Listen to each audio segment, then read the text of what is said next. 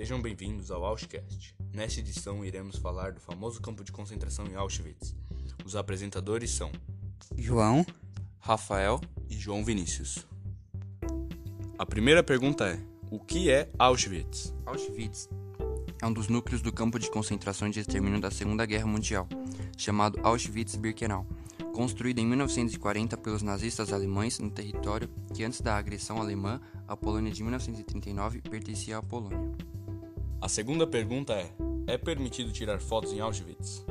Sim, é permitido tirar fotos em Auschwitz. Só em algumas salas é proibido. Há placas que informam onde não pode tirar as fotos e o guia durante a visita também vai avisar isso. A terceira pergunta é: se Auschwitz foi construído pelos alemães, por que hoje ele fica na Polônia? O território onde, em 1940, os nazistas alemães construíram o campo de Auschwitz antes da Segunda Guerra Mundial pertencia à Polônia. Porém, em 1939, a Polônia foi invadida e ocupada pela Alemanha.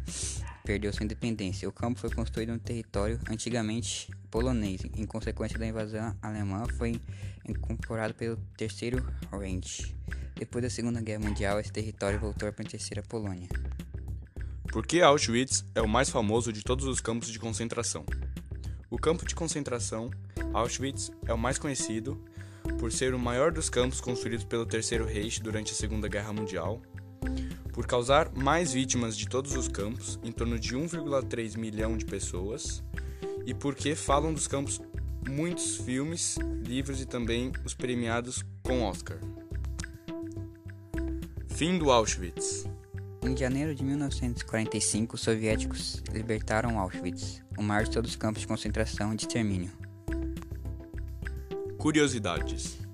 A cada ano, em 27 de janeiro, acontecem cerimônias para manter viva na memória coletiva a lembrança da libertação do campo de concentração de Auschwitz em 1945. Muito obrigado pela sua audiência e até a próxima.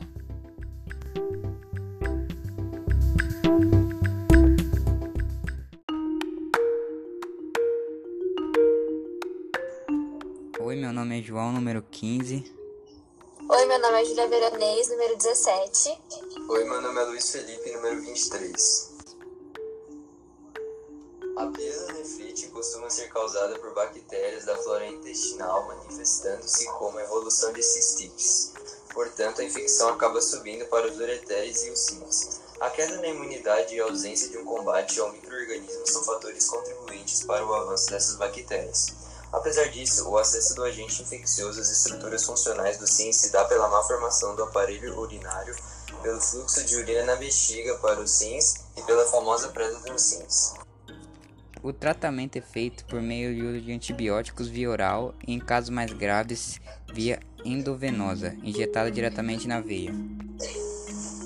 Sinais e sintomas. Os sinais que indicam a pielonefrite são febre, vômito, calafrios, dor na lombar, pélvica e abdômen, dor a urinar, além de conter sangue e pus também, e sudorese. Os sintomas dessa doença se desenvolvem conforme a bactéria se prolifera pelos rins, provocando inflamação e eles dor abdominal, mal-estar, febre, urina turva, urina com mau cheiro e principalmente dor e ardência urinar. Profilaxia. Algumas medidas para prevenção são a ingestão constante de água, acompanhamento médico, higiene após a relação sexual e não demorar para eliminar a urina, e atenção às gestantes. E chega ao fim nosso podcast de pielonefrite. Muito obrigado.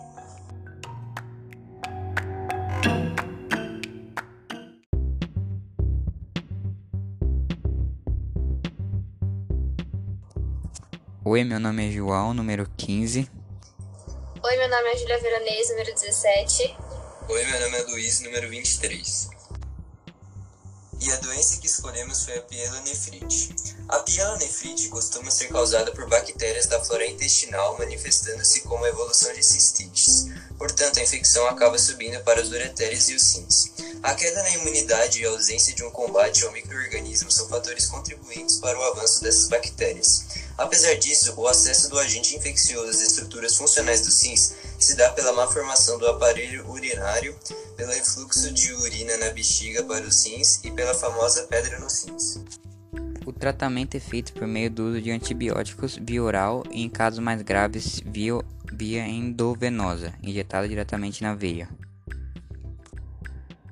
Sinais e sintomas. Os sinais que indicam a pielonefrite são febre, vômito, calafrios, dor na lombar, pélvica e abdômen, dor a urinar, além de conter sangue e pus também, e sudorese. Os sintomas dessa doença se desenvolvem conforme a bactéria se prolifera pelos rins, provocando inflamação, e eles são dor abdominal, mal-estar, febre, urina turva, urina com mau cheiro e principalmente dor e ardência ao urinar.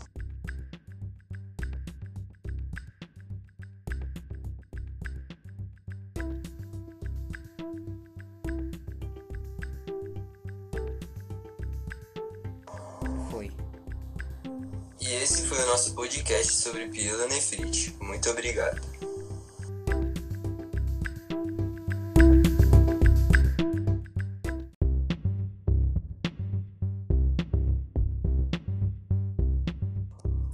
Oi, meu nome é João, número 15.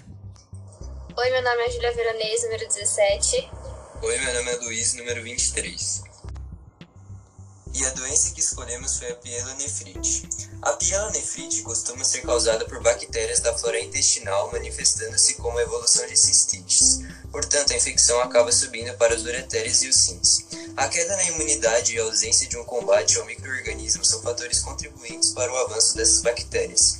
Apesar disso, o acesso do agente infeccioso às estruturas funcionais dos rins se dá pela má formação do aparelho urinário, pelo refluxo de urina na bexiga para os rins e pela famosa pedra nos rins. O tratamento é feito por meio do uso de antibióticos via oral e, em casos mais graves, via, via endovenosa, injetada diretamente na veia. Sinais e sintomas. Os sinais que indicam a pielonefrite são febre, vômito, calafrios, dor na lombar, pélvica e abdômen, dor a urinar, além de conter sangue e pus também, e sudorese.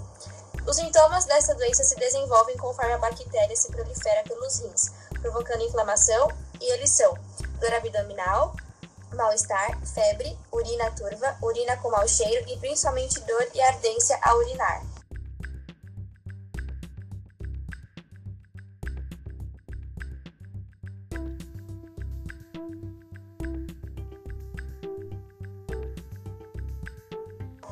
Foi. E esse foi o nosso podcast sobre pielonefrite. Muito obrigado.